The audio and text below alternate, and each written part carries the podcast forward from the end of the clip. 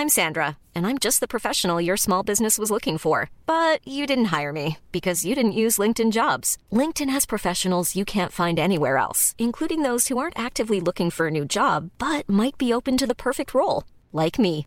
In a given month, over 70% of LinkedIn users don't visit other leading job sites. So if you're not looking on LinkedIn, you'll miss out on great candidates like Sandra. Start hiring professionals like a professional. Post your free job on linkedin.com/people today. Eu sou Mário Persona e essas são as respostas que eu dei aos que me perguntaram sobre a Bíblia. Você se diz impressionado com a facilidade com que as pessoas parecem ser curadas em alguns programas evangélicos na, na TV. E pelo jeito isso tem abalado a sua fé, já que você vê tantos irmãos e irmãs doentes com doenças graves onde você costuma congregar e não acontece nada, ninguém é curado ali. Você não precisa assistir muitos desses programas de TV para entender que tem alguma coisinha ali. Eu não digo que todos eles, todas as curas que acontecem, sejam um engodo, porque se alguém chegar para mim e falou que foi curado de uma doença, que direito tenho eu de duvidar do que a pessoa diz? Mas eu posso duvidar sim da realidade daquela doença.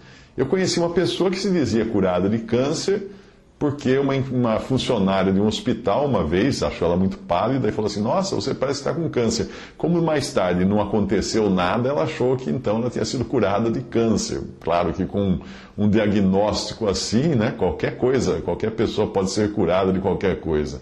Eu, não, eu particularmente, não acredito na maior parte do que esses pregadores de, de que vendem carnê pela televisão fazem. Eu não acredito, eu não acredito.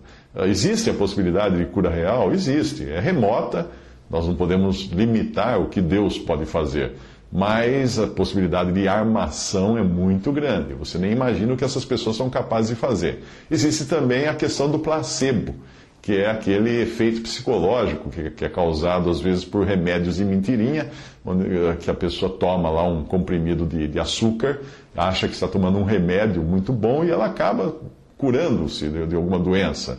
Existe esse efeito, isso é a medicina sabe que existe. Pessoas que se acham enfermas, às vezes são curadas por uma simples mudança de atitude ou por tomarem um placebo, aquela, aquele medicamento feito de farinha e açúcar aqueles comprimidos falsos, né, que são dados em pesquisas para grupos de controle.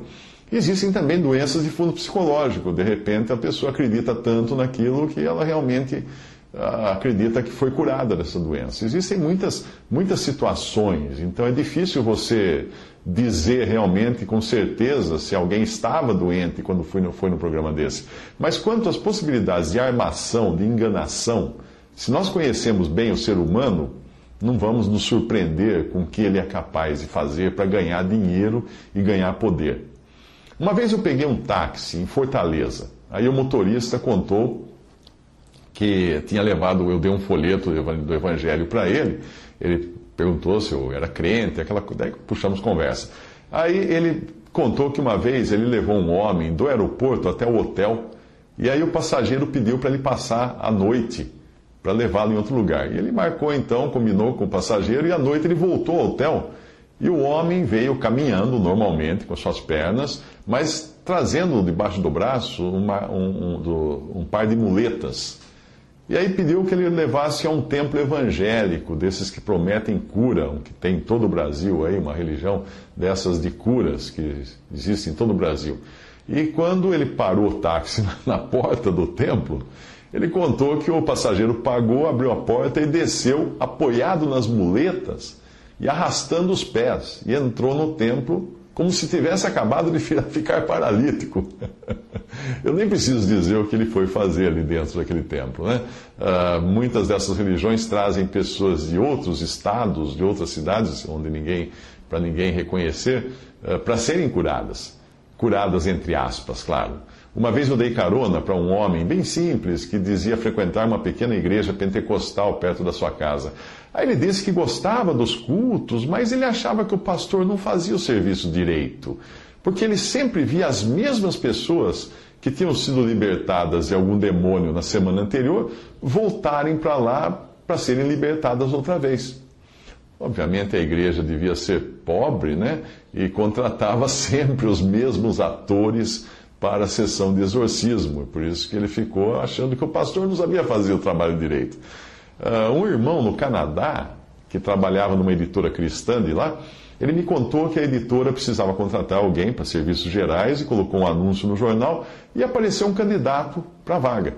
E quando perguntaram a sua experiência, aí provavelmente para mostrar que ele já tinha experiência no meio evangélico, o rapaz contou que tinha trabalhado para uma determinada religião para ser curado nos diferentes cultos aos quais ele comparecia com diferentes doenças. Uma hora ele era cego, outra hora ele era paralítico e assim por diante, e aí ele era curado. Essa era a experiência que ele tinha. Bom, eu, eu, uma vez também eu fiz uma palestra e uma pessoa do som, uh, que trabalha em equipamento de som, ele, me, identifiquei a ele como cristão, falei alguma coisa do evangelho, e ele contou que um primo dele, que trabalha nos Estados Unidos, uh, também montando som em grandes eventos, estava montando o equipamento para um grande evento de um, de um pregador americano muito conhecido que faz curas. E era um grande ginásio de esportes. E ele estava lá montando, daí mandaram sair todo mundo, o pregador mandou todo mundo sair, e entraram apenas os assessores dele, a turma da equipe do pregador. Mas ele, como tinha que amarrar uns fios ainda lá nos bastidores, ele não saiu, ele ficou lá dentro. E aí, pela, por trás da cortina, ele começou a ver o que acontecia.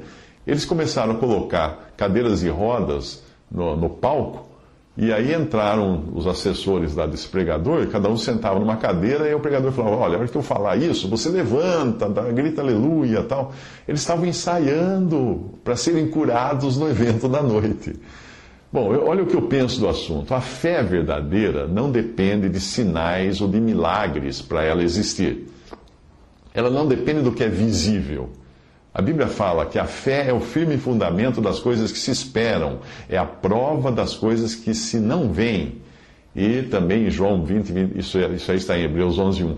Em João 20, 29, disse-lhe Jesus: Porque me viste, creste?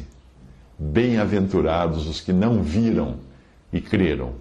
Então, meu conselho, não vá atrás desses que pedem dinheiro na TV e oferecem curas e prosperidade, um montão de coisas, porque ali está cheirando, está cheirando coisa errada.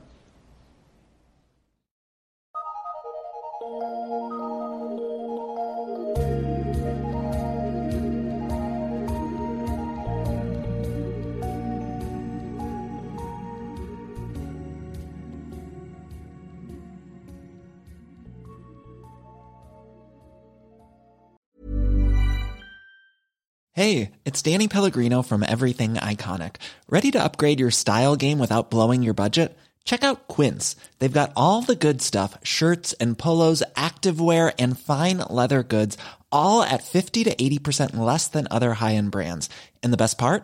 They're all about safe, ethical, and responsible manufacturing. Get that luxury vibe without the luxury price tag. Hit up quince.com slash upgrade for free shipping and 365 day returns on your next order. That's quince.com slash upgrade.